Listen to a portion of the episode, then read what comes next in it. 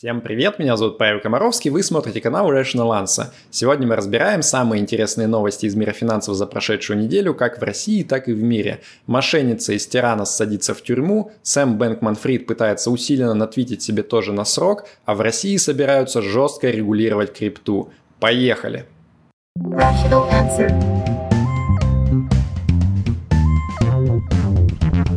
Rational answer. ЦБ хочет помочь инвесторам защитить свои деньги. Банк России собирается с июля 2023 года ввести новые меры защиты для инвесторов. В частности, можно будет легко и просто запрещать брокеру использовать ваши средства для всяких непонятных целей. Ну, например, чтобы он не брал ваши деньги и с их помощью не предоставлял неистовые плечи всяким разным мамкиным трейдерам. В общем-то, это можно сделать уже и сейчас у большинства брокеров, но в законе вводится новая инновация, там говорится о том, что брокер будет должен средства таких вот осторожных клиентов хранить на отдельных счетах э, от вот всяких разных любителей пощекотать себе анус э, безумными плечами. Ну и, соответственно, это позволит избежать ситуации, которая случилась в этом году с брокером Универ Капитал. Э, у них все хранилось на одном большом счете, и, соответственно, когда одни люди с плечами проигрались полностью в пух и прах, минуса в огромные, покрыли долг, по сути, биржа автоматически за счет других клиентов, э, которые вообще никакими плечами и не баловались. Соответственно, новый закон, мне кажется, позволит эту ситуацию исправить, и это хорошо. Rational answer. Накопительную пенсию официально переведут на самообслуживание. Минфин до конца года обещает выложить свой проект по спасению будущих пенсионеров от нищеты. Ну и вот как э, сказали опрошенные ведомостями эксперты, предлагаемые изменения должны быть ориентированы на наиболее состоятельных россиян. В переводе на обычный русский язык это означает, что обычным, несостоятельным россиянам надеяться на какую-либо нормальную пенсию, видимо, можно переставать уже прямо вот сейчас. По задумке Минфина, пенсионная реформа должна помочь родить новую добровольную накопительную пенсионную систему. А, ну и я вангую, что именно это будут использовать, если люди будут в будущем жаловаться на то, что у них, значит, пенсия слишком маленькая, им будут говорить, ну вы же сами добровольно выбрали не копить себе на пенсию, ну вот и результат, что вы еще хотели. А, инструментом пенсионных накоплений должен стать ИИС, то есть э, индивидуальный инвестиционный счет нового типа, с более длинным сроком накопления, но вот без каких-то либо особых интересных новых налоговых льгот. По крайней мере, я там не заметил. В общем, для меня это все выглядит как очередная попытка переложить ответственность за проваленные пару пенсионных реформ на самих э, будущих пенсионеров. То есть Минфин, как вот та лошадь из анекдота, сказал, ну не шмогла дальше вы уж как-нибудь сами крутитесь, мы вам выдали ИИС, ну вот и на этом все. Rational answer.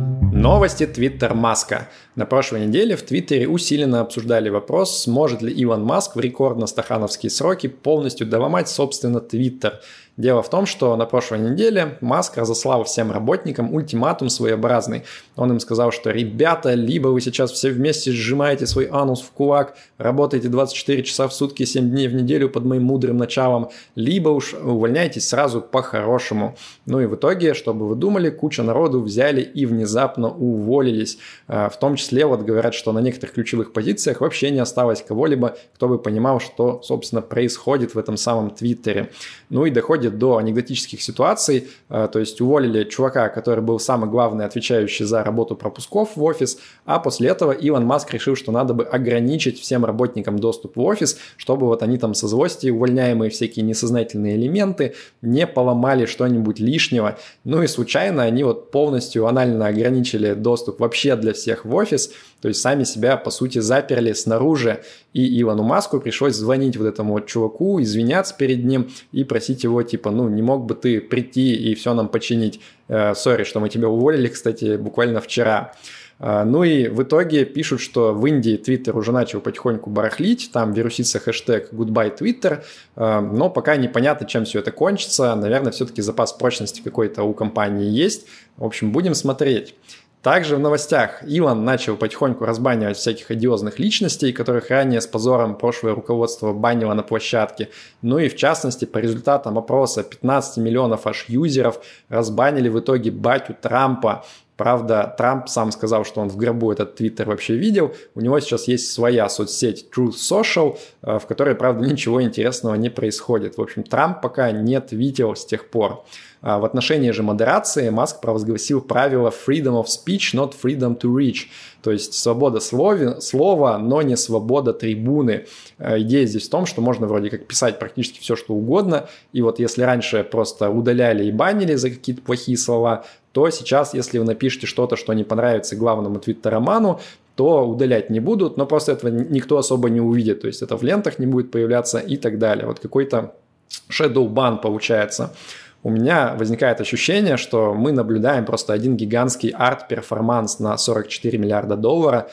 То есть, э, ну, на наших глазах какая-то непонятная штука развертывается, но следить за ней очень интересно. Rational answer. Происходят массовые увольнения айтишников. Страдания бедных программистов отнюдь не ограничиваются твиттер-драмой и увольнениями из Фейсбука, которые мы обсуждали на прошлой неделе. Э, большинство тех компаний крупных, они вот тоже объявляют о разных сокращениях. Э, масштабные сокращения на 10 тысяч человек объявил Amazon, ну и другие компании типа вот Lyft, Robinhood, Stripe, Netflix, Coinbase – Похоже, что вот для гонимых отовсюду айтишников не так много осталось безопасных прибежищ. Но, понятно, все на самом деле не так плохо. Это не то, чтобы программисты вообще никому не нужны. А, наверное, все-таки, если вы нормальный прогер, то вы найдете работу и в другом месте. Так что вот а, дети, советую вам учиться программировать. А, даже в случае надвигающейся рецессии работа у вас, скорее всего, будет. Здесь была бы классная интеграция какого-нибудь курса по изучению программирования, но, увы, никто денег не занес в этот раз. Rational answer. Создательница Тиранос отправилась в Тюрмянус. Наконец закончился суд над Элизабет Холмс, некогда любимицей всяких обложек престижных журналов и новой Стив Джабессой, а ныне э, приговоренной к тюремному заключению на 11 почти лет преступницей. В общем, Элизабет в начале нулевых основала медицинскую компанию Тиранос, которая вот якобы придумала, что она революционизирует индустрию анализов крови. И вот по одной маленькой капельке из пальца можно будет безболезненно делать сразу чемодан анализов. И под это дело миссис Холмс собрала инвесторов примерно 700 миллионов долларов. А, и вот на фотке видно, что Элизабет определенно косплеила Стива Джобса, а, ну, можно заметить по гардеробу ее, и говорят еще, что она даже голос свой изменяла на всяких разных выступлениях, то есть старалась по басисте говорить, чтобы внушать доверие людям. А, правда, в итоге вскрылся один нюанс, практически ничего из обещанных вещей э, Тирана сделать на самом деле не умел, просто вот они обманывали людей, делали вид, что какие-то крутые технологии у них есть, а технологий-то и не было. Ну и вот история наконец пришла к закономерному финалу, э, которым завершается практически любая крупная финансовая махинация. Элизабет Холмс заезжает на нары на 11 лет, а в фильме про нее будет сниматься Дженнифер Лоуренс по слухам. То есть в итоге, в общем-то, к успеху она в каком-то смысле и пришла. Rational answer. Минутка честной рекламы. Выход этого выпуска новостей поддержали ребята из уличной эпистемологии. Это такая специальная методика ведения разговора и беседы с другими людьми, которая позволяет сделать так, чтобы беседа это не превращалась в тупой бессмысленный срач, а был какой-то конструктив, и у вашего собеседника был шанс поменять свою точку зрения, ну вот скажем так, самому дойти до того, что может быть он и ошибается. Мы с женой в прошлом году проходили этот курс, э, тот вот, который с практикой, потому что в ней самая самый цимистый и есть. Нам понравилось, мне кажется, достаточно прикольный, интересный навык, который в жизни может быть полезен. В общем, рекомендую вам пройти по ссылке внизу в описании и заценить сайт ребят. Может быть, вы тоже захотите принять участие в этом курсе. А по промокоду Rational Answer, э, опять же, в описании будет он написан, можно получить небольшую скидку на этот курс. Rational Answer. В Госдуме рассматривают законопроект про майнинг крипты. Если вы помните, весь год этот Минфин, Центробанк и всякие разные депутаты усиленно думали, как бы им лучше начать регулировать половчее крипту. Ну и вот, похоже, наконец немножко додумали. А, на прошлой неделе в Госдуму внесли так называемый законопроект о майнинге. Закон гласит, что майнить крипту в России можно, но продавать ее после этого надо бы на зарубежных площадках. При этом всякие разные вот э, законы о валютном регулировании здесь применимы не будут. Есть еще вариант обкэшить на майнинг на каких-то экспериментальных российских площадках, так называемых цифровых песочницах. А, но вот а, что конкретно они представляют из себя, как будет работать, а, я думаю, мы увидим чуть позже. Здесь просится шутка про то, что в этих цифровых песочницах могут быть зарыты щиткоины под слоем песка, но я от нее усилием воли гигантским воздержусь. Рекламировать и вообще предлагать цифровую валюту неограниченному кругу лиц в России тоже будет запрещено. Хочу передать привет, пользуясь случаем, всем э, обменникам биткоинов, э, стейблкоинов и так далее, которые находятся в Москва-Сити. Ребята, похоже, придется вам переезжать из модных стеклянных офисов в подвальные помещения. Rational answer. Бухгалтерский учет в криптоскам биржи FTX превосходит все ожидания. Дни идут, а криптобиржи FTX становятся все хуже и хуже. Ну, примерно как тому Васю из анекдота, который вот все пьет и пьет. На прошлой неделе новый назначенный управляющий делами этой биржи по имени Джон Рей III, э, который, надо сказать, имел дело с банкротством Энрона 20 лет назад и, в общем-то, видел всякое дерьмо. Так вот, он заявил, что он в своей жизни никогда не видел такого трэша и угара, который творится внутри FTX и Аламеды. Судя по всему, какие-либо рабочие процессы внутренние нормально отлаженные отсутствовали в этих компаниях как класс, и вот пишут, что решения утверждались с помощью смайликов в самоудаляющихся чатах. Корпоративные бабки тратились направо и налево на покупку luxury недвижимости, а при этом управляющие, они вот не стесняясь, просто на свое имя ее записывали, а не на имя компании. А, ну и за движением кэша вообще никто особо не следил. Э, пишут, что список расчетных счетов, которые вообще есть у компании, приходится составлять по внешним источникам, равно как и список инвестиций. Ну, то есть натурально новым управляющим приходится тупо сидеть и серчить, окей, Google, FTX, Bankman Fried, куда вложили бабки, найти новости. Ну и вот выписывают в отдельную тетрадочку, где еще можно, возможно, найти инвестиции этих компаний. Самому же Сэму Бэнкману Фриду спокойно не сидится, и он даже пытается раздавать э, интервью через личные сообщения Твиттера в стиле вот «подождите, вы все не так поняли, я вам сейчас все объясню». Правда, после этих объяснений почему-то становится только хуже. Например, в общении с журналистом из Vox SBF заявил, что вся эта ваша этика и мораль – это, в общем-то, просто пиар для лохов, а на самом деле имеет значение только то, есть у тебя бабки или нет. Ну и отдельного э, упоминания заслуживает его объяснение о том, как вообще разделялась деятельность FTX и Alameda, которые, напомню, формально между собой никак не связаны. Вот просто FTX это криптобиржа, а Alameda это личный хедж-фонд э, Сэма Бэнкмана Фрида. Ну и он говорит, что типа мы вначале такие, блин, у FTX нет своего расчетного счета, а у Аламеды есть, давайте просто клиенты биржи будут на Аламеду присылать свои бабки, чтобы их, э, собственно, задепозитировать внутрь FTX. Несколько лет прошло, и мы такие, блин, оказывается, в Аламеде скопилось 8 миллиардов долларов, э, которые на самом деле принадлежат FTX, но в учете в бухгалтерском это как бы никак особо не отражено, и мы такие, упс, ну как-то неудобно получилось. То есть э, похоже, что просто вот эти зумеры, э, управляющие компанией, ну, вообще не понимали о том, как работает бизнес, что такое бухучет. В общем, это все выглядит крайне странно, и я очень сильно удивлюсь, если в итоге Сэм Бэнкман Фрид со своей компанией других управляющих не заедут в тюрьму лет хотя бы на 10. Хотя вот Илон Маск у себя в Твиттере написал, что SBF был крупным пожертвователем Демократической партии США, и поэтому никакого расследования Посмотрим. Мне кажется, все-таки пожертвование или нет. Э, масштаб косяков настолько огромен, что срока не избежать. Rational answer. Фонд GBTC устроил черную пятницу с распродажей биткоина по бросовым ценам. Grayscale Bitcoin Trust – это такой закрытый инвестиционный фонд, который позволяет серьезным дядям покупать биткоин напрямую на обычной, ну, то есть не криптанской финансовой бирже.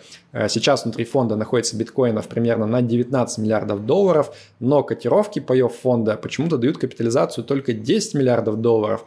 То есть получается, что по факту паи фонда почему-то торгуются с дисконтом примерно в 45%. Как получаются такие дикие искажения, я вот примерно полгода-год назад писал в отдельной статье и объяснял там, почему GBTC можно считать э, курильщика. Э, вся идея в том, что там просто нет механизма арбитража, который позволяет быстро приводить цену на пай фонда в соответствии с его справедливой стоимостью.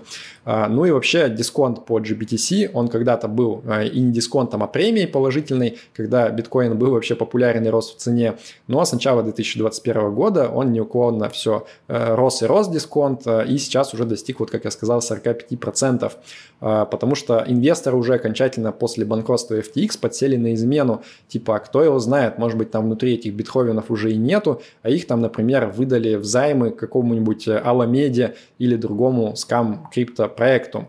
А, но вообще этот GBTC фонд, он напрямую регулируется SEC, это крайне серьезная комиссия по ценным бумагам американская, и лично мне кажется, что вероятность того, что там внутри прям уж совсем какой-то откровенный фрод и скам, как в FTX, он, скорее всего, вот эта вероятность э, не такая высокая, но, тем не менее, даже если вы собрались легко навариться, купив биткоин с, с скидкой в два раза, э, далеко не факт, что у вас это получится, потому что практика показывает, что такие вот кривые инструменты, как закрытые инвестиционные фонды, опять же, без механизмов арбитража, они могут порождать достаточно существенное расхождение между справедливой ценой активов внутри и ценой паев фонда, и эти расхождения могут достаточно быстро сохраняться, э, поэтому ну, не является личной инвестиционной или общественной рекомендацией. Э, не, не знаю, стоит ли вам покупать э, GBTC или нет. Я, может быть, рискну на небольшую сумму, посмотрим. Rational answer.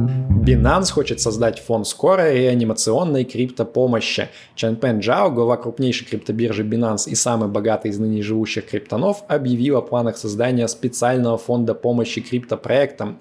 И вот этот фонд, значит, он будет спасать хорошие, годные криптопроекты, у которых с балансом все хорошо и активы в целом есть, и даже больше, чем обязательства, но вот временно у них возникли какие-то проблемы с ликвидностью.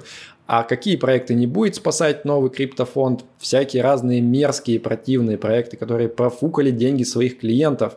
В этом месте Чэньпэн Джао как бы ни на кого конкретного не намекает, но один кудрявый паренек на Багамах по имени Сэм начинает испытывать жжение в области седалищного нерва. Как конкретно будет работать этот фонд, откуда там будут браться деньги и так далее, пока до конца непонятно. Но вот Чан Пен, похоже, запахнулся на создание так называемого э, интернационального крипто-центробанка с самим собой во главе. М, хитро придумано. Rational answer. На этом на сегодня все. Надеюсь, вам было интересно. Подписывайтесь на мой YouTube канал и не забудьте посмотреть по ссылке в описании на уличную эпистемологию курс от ребят, которые поддержали выход этого выпуска. Да пребудет с вами разум. Счастливо!